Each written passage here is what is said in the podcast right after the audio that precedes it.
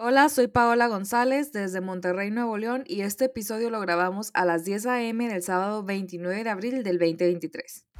Bienvenidas y bienvenidos a Las Insumisas, un podcast donde hablamos sobre la política y los asuntos públicos de Monterrey, de Nuevo León y de México. Está también en el estudio Bárbara González. En el episodio de hoy vamos a hablar de este desvanecimiento del presidente López Obrador en Mérida y cuáles fueron las reacciones y consecuencias. En el segundo bloque vamos a comentar el anuncio del presidente Joe Biden que va a buscar la reelección en el 2024. Por último, vamos a comentar sobre la práctica de los gobernantes en México de hacer conciertos masivos con artistas populares. Comenzamos. Pues Paola, el presidente de México, Andrés Manuel López Obrador, se desmayó el fin de semana pasado en Yucatán, a donde había viajado para supervisar el avance del tren Maya. Y esto desató una serie de especulaciones sobre su salud. En un principio hubo un notable vacío de información por parte del oficialismo.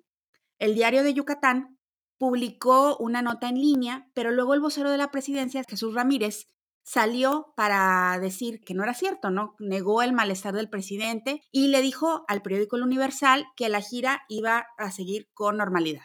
Poco después viene un tuit de la cuenta de AMLO diciendo que tenía COVID-19 y que había viajado de vuelta a la Ciudad de México.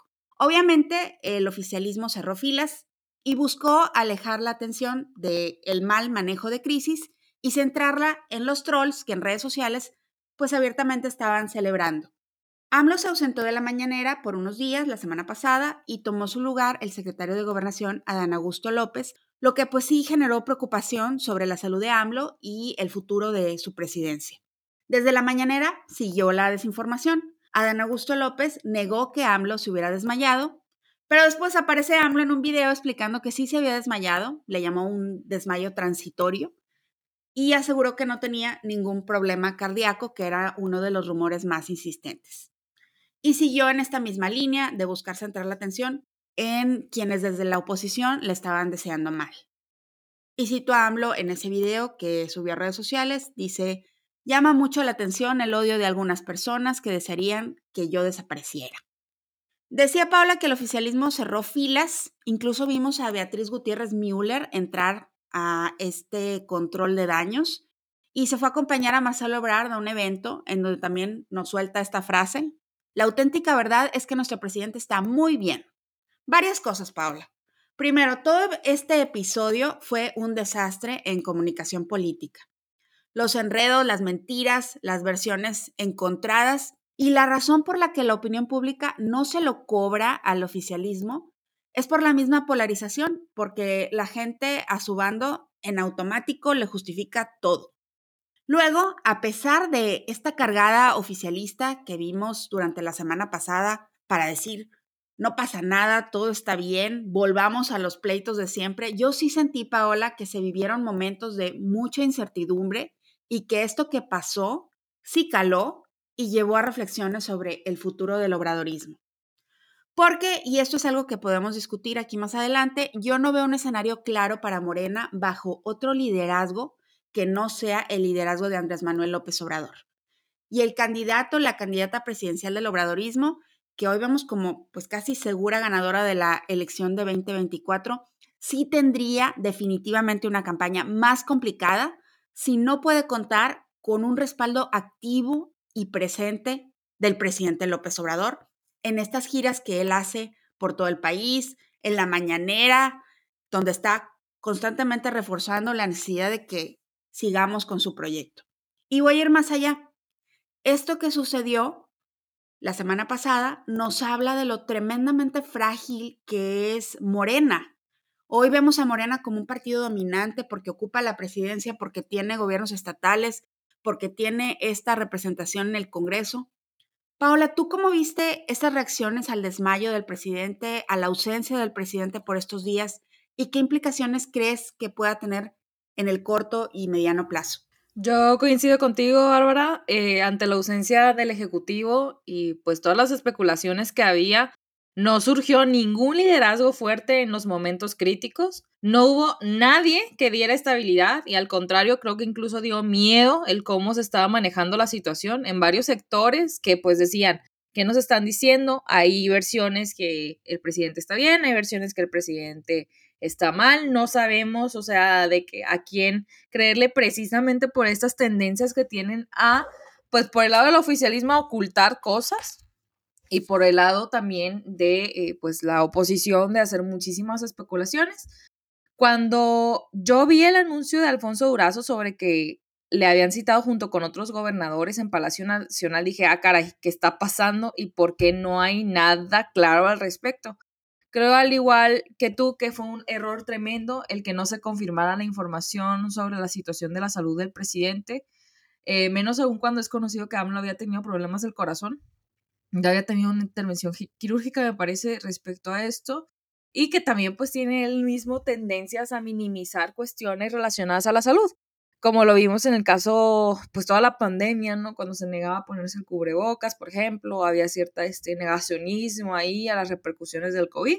También nos dimos cuenta de la falta de profesionalidad periodística, ya que una de las voces que fueron en su momento muy aplaudidas como Guadalupe Loaesa viene a afirmar una hemiplegia que pues con el video que sacó López Obrador pues es desmentida. Yo pienso que nos deja claro que de qué lado está la balanza también, que este es un liderazgo, el, eh, liderazgo de, del gobierno de AMLO es un liderazgo de un solo hombre, que no hay nadie, ni los voceros, ni el secretario de gobernación, que por mucho que quieran aspirar a la presidencia, o por ejemplo el propio Marcelo Ebrard, o Claudia Sheinbaum, no le dan lograr, esta, eh, lograr dar estabilidad al gobierno y calmar las especulaciones de la oposición y los medios. No hay como que esta voz fuerte que diga, a ver, o sea, el presidente está bien, ¿no? Tiene que salir él mismo enfermo, ¿no? como estaba, a desmentir estas supuestas especulaciones.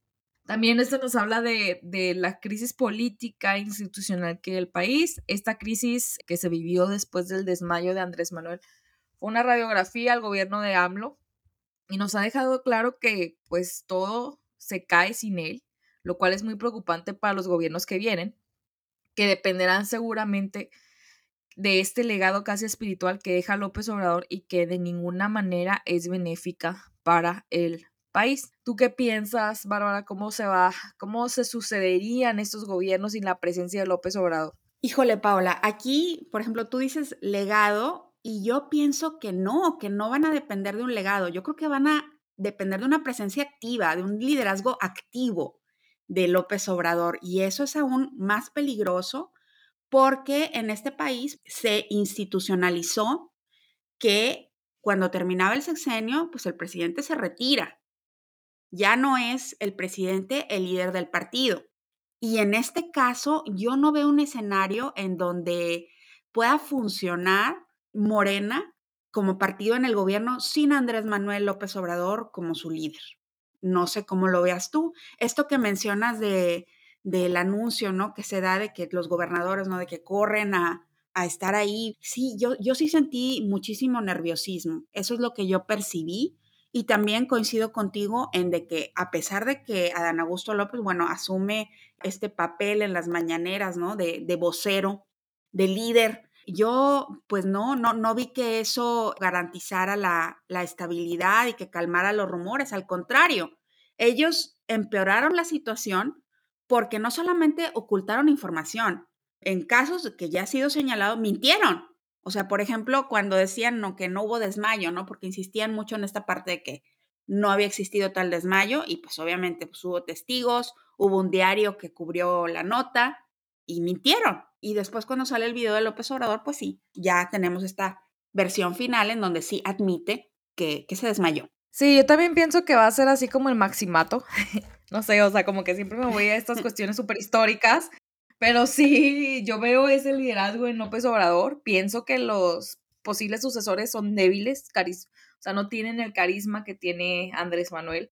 Y es muy claro, por ejemplo, a mí, o sea, comentando esto en una mesa de diálogo, decían, el video de la paloma, no sé si te acuerdas, Bárbara, el video de la paloma que se hizo viral cuando, antes de que fuera presidente López Obrador, de que era él nada más siguiendo una paloma, ¿no? Y, fue súper aplaudido y se hizo viral. Y pues no ves eso con, con Claudia Sheinbaum, ni ves eso con Marcelo Ebrard, ¿no? O sea, es de que, o sea, ahí está claro la diferencia y que se ha reforzado durante su gobierno. Entonces sí, yo pienso que va a ser un liderazgo muy, muy presente pero también pues es peligroso que no haya nadie que le pueda hacer frente. más bien que ante la falta del presidente, pues no, no haya una, una guía, ¿no? Una brújula de hacia dónde tiene que ir el país. Y a mí respecto a lo de Alfonso Durazo, o sea, yo dije, ¿qué onda con esto? O sea, como que ni él sabe si va a estar el presidente o no, si va a estar por Zoom, si va a estar presente. Y fue así como que no, no, es que tienen que venir todos los gobernadores. Entonces, eso me causó a mí de que dije, ah, pues algo está mal. O sea, de que, que de repente que convoquen a todos los gobernadores y que se vayan ahí, dije, pues a lo mejor en esto de que estén todos unidos y todo eso, pues implica que necesitan darle fuerza a un, o sea, centralizar un poco el poder y darle fuerza desde la ciudad de, o sea, como que dije, no, pues, ah, no sé, están teniendo un, un golpe, yo qué sé, ¿no? O sea, sí, sí, fue bastante tenebroso por momentos oscuros, pero bueno, sí nos deja mucho que reflexionar para las próximas elecciones, para los próximos años que vienen, pues, de vida política en el país. Paola, y vámonos al, segundo bloque, a hablar de otras, otras elecciones, las elecciones en el país vecino, en Estados Unidos. Queríamos hablar de este anuncio que hizo el presidente Joe Biden de que sí, de que va por la reelección en 2024, porque pues estas elecciones van a tener un impacto significativo en México y es muy importante prestar atención a esta contienda. Este anuncio de Biden era algo que ya se esperaba, aunque en algún momento sí se manejaron los nombres de algunos políticos demócratas que podrían buscar la nominación, como es el caso del gobernador de California, Gavin Newsom. Biden tiene 80 años y algunos analistas políticos, incluso la base de su mismo partido, cuestionan si aún tiene la energía para un segundo mandato y sí, dicen abiertamente, debería hacerse a un lado.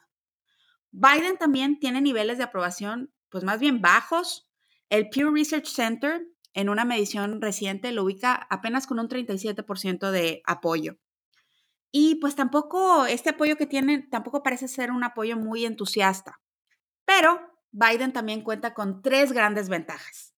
La primera, quizás la más importante, es que Biden es hoy el presidente y los presidentes en Estados Unidos normalmente se reeligen. Trump en eso pues fue una excepción. La segunda ventaja es que Biden no es un político polarizante. No despierta ese nivel de rechazo en el electorado que sí despierta un Donald Trump, por ejemplo, o incluso políticos como Hillary Clinton y Barack Obama, que eran realmente odiados por la base del Partido Republicano y los sectores más conservadores en Estados Unidos. Y la tercera ventaja que Biden tiene a su favor es que todo parece indicar que tiene a un colegio electoral a su favor. Recordemos que en Estados Unidos es el colegio electoral quien elige al presidente y que no siempre elige a quien gana el voto popular, como sucedió con Hillary Clinton en 2016. La mayoría de los estados no están en juego, no van a estar en juego en la elección del 2024. ¿Son estados demócratas o son estados republicanos? Entonces es realmente un puñado de estados donde se va a definir la elección y aquí yo quisiera mencionar a tres estados. Arizona, Georgia y Wisconsin, donde los demócratas en los últimos años han estado consiguiendo importantes triunfos electorales y estos tres estados eran estados republicanos o swing en el caso de Wisconsin. Todavía está por definirse contra quién va a competir Biden, pero el Partido Republicano soy un partido dividido. Está esta base recalcitrante que sigue apoyando a Trump, y también están quienes quisieran a otro candidato que no tenga este bagaje. De igual forma, los republicanos que compitan en las primarias van a tener que apelar a la base más conservadora del partido, que es la que más participa, y esto les va a complicar buscar votos de otros sectores en la elección general. Paola, ¿cómo ves este anuncio de Joe Biden? ¿Qué implicaciones crees que puede tener la reelección de Joe Biden o la no reelección de Joe Biden yo pienso que la inestabilidad, o sea, que el cuestionamiento de, que haya mencionado que quiere ir por la presidencia en 2024 es precisamente la edad, o sea, las dudas giran, en torno a la edad, ya que llegaría con 82 años al segundo mandato y sería de, de los 82 a los 86 años, ¿no? Em, el discurso de Biden, o sea, otro de los beneficios es que el discurso de Biden sigue siendo el mismo de oposición a Donald Trump. Cuando anuncia esto, pues presenta, ¿no? O sea, como los videos del asalto al Capitolio, entonces sigue estableciendo su principal línea de acción, digamos, en contra del, del trumpismo. Y pues la verdad es que a pesar de, que la edad sea un, pues algo negativo dentro del discurso. Eh, oye, Paola, pero se les cae, o sea, cuando dicen, oye, está muy viejo Biden, se les cae el discurso a los republicanos porque Donald Trump tiene, tiene 76 años y pues sí, se podría argumentar que, que no es tan saludable como Biden. La, la cuestión con la edad es que, o sea, yo pienso que no es tanto problema en el sentido de que o sea, no es como el caso de López Obrador, por ejemplo. O sea, que los problemas de salud y todo eso, o sea, al ser un líder tan presente, pues no, o sea, si, se, si, si fallece López Obrador, pues entonces se queda sin cabeza todo, ¿no? El país y el partido y todo. En el caso de Joe Biden, eh, pues los mecanismos institucionales de Estados Unidos son tan fuertes que con, que tengas una vicepresidencia fuerte y un liderazgo fuerte dentro de pues no, no tienes que tener ni siquiera un liderazgo fuerte, tienes que tener instituciones fuertes que puedan establecer una línea, ¿no? De sucesión presidencial, donde pasa del presidente al vicepresidente y listo. Y ya ha ocurrido esto en otros momentos de, de la historia estadounidense, entonces no habría más problema ahí, esté fuerte. Entonces, lo que yo le veo a Biden, o sea, es cierto, es un presidente moderado, no es un presidente que cause mucha polémica, incluso pues no, no tiene así como la reprobación del Partido Republicano, como dices. Lo que sí es que no, no gusta a ciertos sectores de la población, que no se pueden ver identificados con Biden por varias razones, no nada más la edad, sino que precisamente pues esto, esta, esta política moderada que lleva, eh, pues personas jóvenes, mujeres, personas negras, solamente van a votar por Biden por no ver otra vez a la derecha más profunda de Estados Unidos regresar. Y es que después de los estragos que ha sufrido Estados Unidos por el gobierno de Trump, las minorías se han volcado en apoyo al Partido Demócrata, como bien dices en los estados, ¿no? Que eran tradicionalmente republicanos y que ahora pues ya este, viraron hacia otro lugar. Y también, o sea, siento yo que esto de esta reacción, ¿no? De ultraderecha, pues ha provocado que los mismos sectores políticos de izquierdas o de centro en, en Estados Unidos estén cada vez más presentes. Vemos, por ejemplo, las protestas en la ciudad de Nueva York en contra de las disposiciones del juez de Texas, que ya en Texas, por ejemplo, es ilegal el aborto. Y pues en Estados Unidos, de que en varios lugares del país hubo protestas, ¿no? En contra de, del gobierno de Texas precisamente por hacer ilegal el aborto. Entonces creo que nos espera una, pues nos espera una elección polarizada. Creo que Biden, o sea, más allá de la edad, no tiene ningún algo en contra eh, muy que sea muy fuerte para que no voten por él. Pero pues igual, este sí, sí, o sí entiendo por qué no convence a ciertos sectores y porque se podría interpretar que pues no es un liderazgo tan fuerte.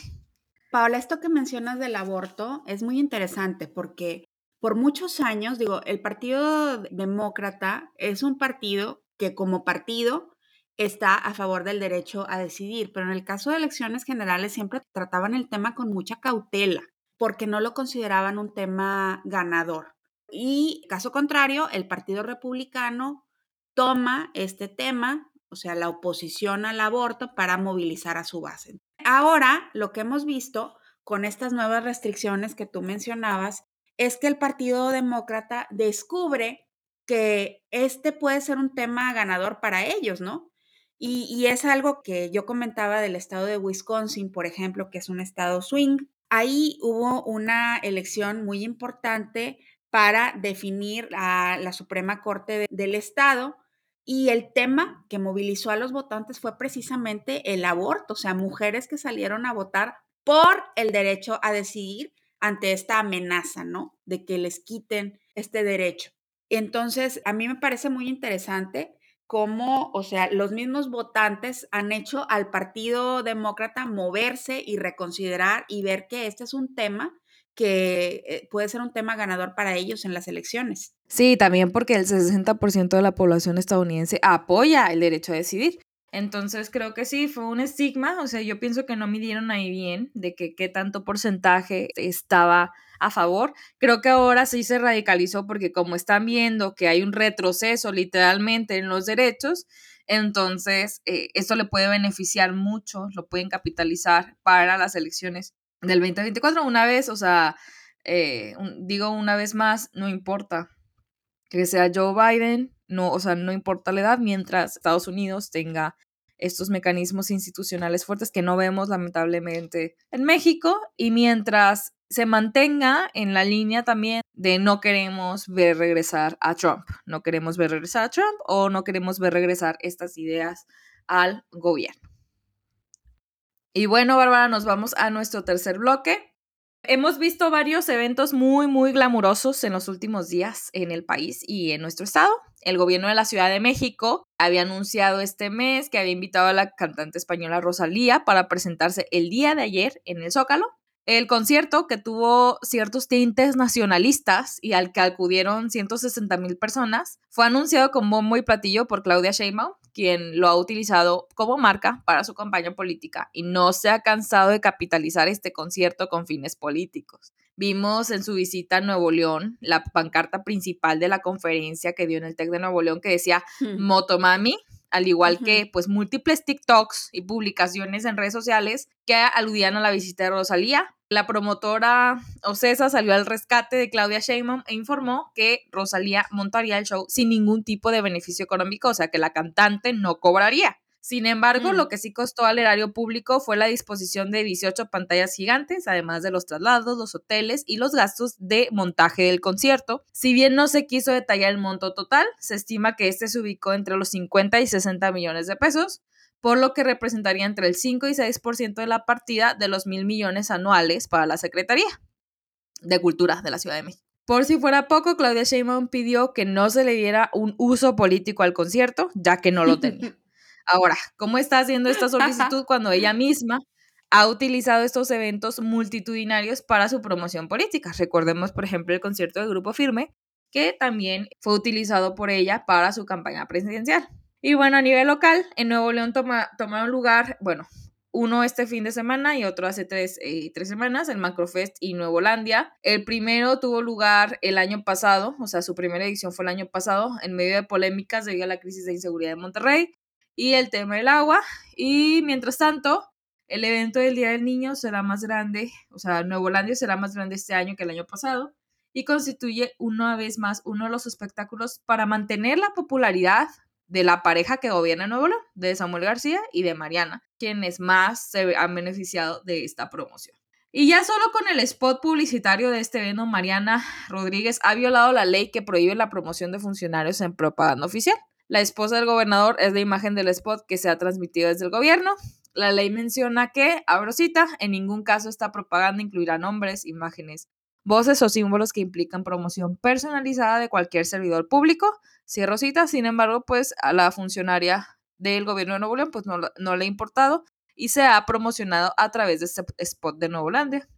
El norte también hizo hincapié en que la esposa del gobernador había realizado otro video publicitario sobre el DIF Capullos, en donde aparece cantando con menores, lo que viola la disposición de la Comisión Estatal de Derechos Humanos.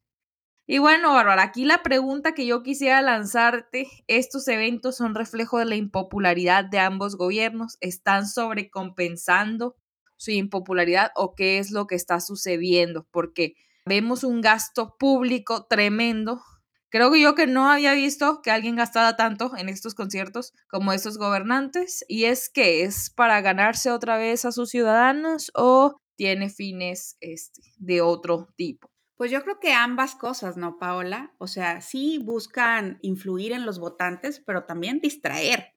O sea, distraer de las críticas, de problemas que ellos tengan en sus gobiernos, que se hable de otra cosa.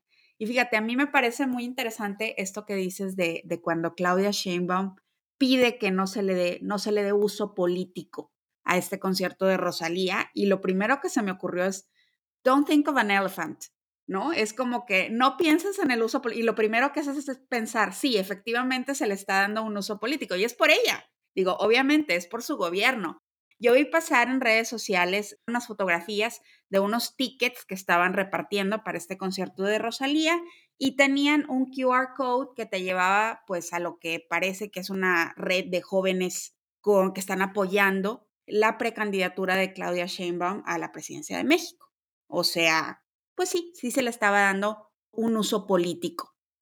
Ya teníamos tiempo, Paola, que queríamos hablar de esta práctica de las y los gobernantes de gastar cantidades enormes de dinero público en conciertos masivos. ¿Qué nos preocupa? Primero que para efectos prácticos es compra de votos. Los gobiernos están usando estos conciertos para ganar popularidad entre la gente e influir en el sentido de su voto. Y esto, Paola, es especialmente problemático en un país como México, donde hay estos niveles de pobreza y de desigualdad. Otra preocupación era lo que te comentaba, estos gobiernos se usan para darle la vuelta a la rendición de cuentas. Lo que quieren es tener a la gente distraída de los problemas públicos y entretenida con estos conciertos y con el temor de que si se va esta persona, si no consigue el siguiente puesto político, pues ya no va a poder disfrutar de estos conciertos masivos. Hay una discusión, como tú comentabas, sobre si este concierto de Rosalía fue realmente gratuito. O César dice, ella no cobró por presentarse, pero hay otros gastos, ¿no? Y que también son gastos considerables. En realidad hay muy poca transparencia sobre estos arreglos con los artistas. En el caso de Nuevo León sí se sabe que hay un costo muy alto por estos macrofests de que organizan Samuel y Mariana. En marzo, el norte publicó una nota firmada por Daniel Reyes, dando una cifra cercana a los 2 millones de pesos cada mes que se van a gastar en el Macrofest, a los que hay que sumarles, aquí también hay que especificarlo, el pago a los artistas. Estos son recursos que los gobiernos podrían estar invirtiendo en educación, en salud, en infraestructura, en seguridad y los están usando para hacer circo.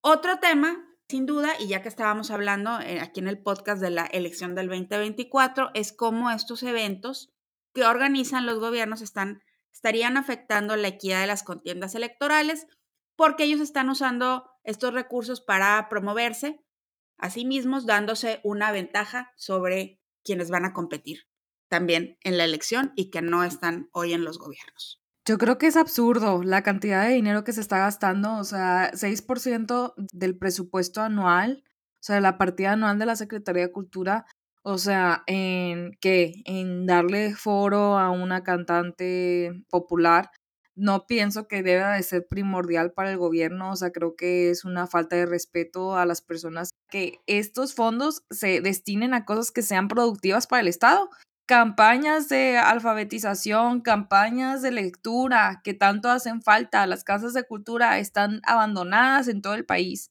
y en el estado no son, no son funcionales, están inaccesibles, o sea, todo esto que podría estar haciendo la Secretaría de Cultura y en realidad lo están destinando a darle publicidad a los políticos con fines de, pues, de campaña, no son fines de, de hacer algo, algún bien para la población, ¿no? Y por mientras, pues estamos en, en crisis, ¿no? A nivel educativo, en, con respecto a otros países en el mundo. Eh, la OCDE acaba de sacar que México es uno de los países que, menor tiene, que tiene menor gasto social. O sea que incluso la OCDE gasta más que México en respecto a, gasto social. Y cuando ves, analizas el gasto social en donde cae todo esto de la Secretaría de Cultura, por ejemplo, las Secretarías de Cultura de los estados y a nivel federal, te das cuenta que lo gastan, además de que hay poco gasto social, lo gastan en este tipo de cosas, conciertos. No creo que sea ético ni moral, ni que deba caber en los discursos políticos. Y en lugar de que la población también de que diga, oye, esto está mal, pues no vemos a nadie señalando y al contrario, capitalizan, ¿no?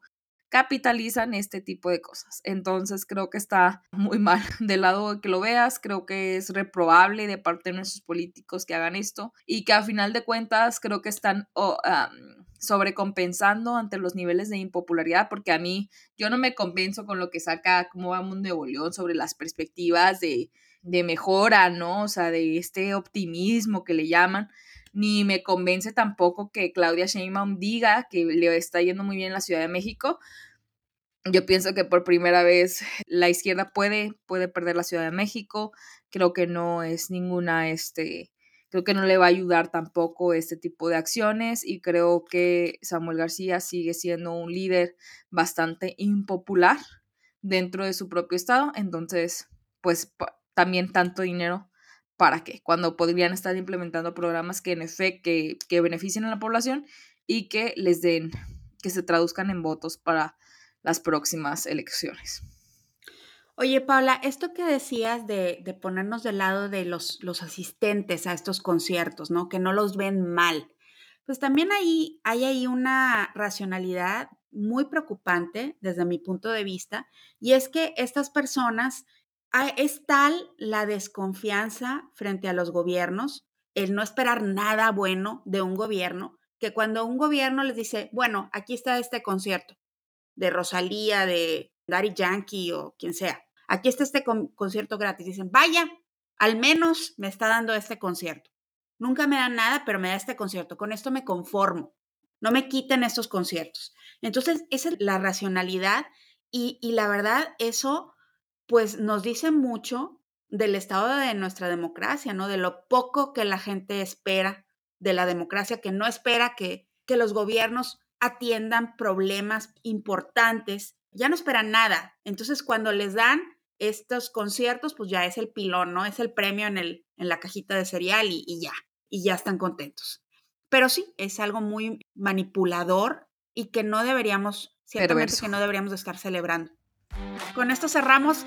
Este fue el episodio 35 de Las Insumisas. Les agradecemos mucho que nos escuchen, que compartan el podcast.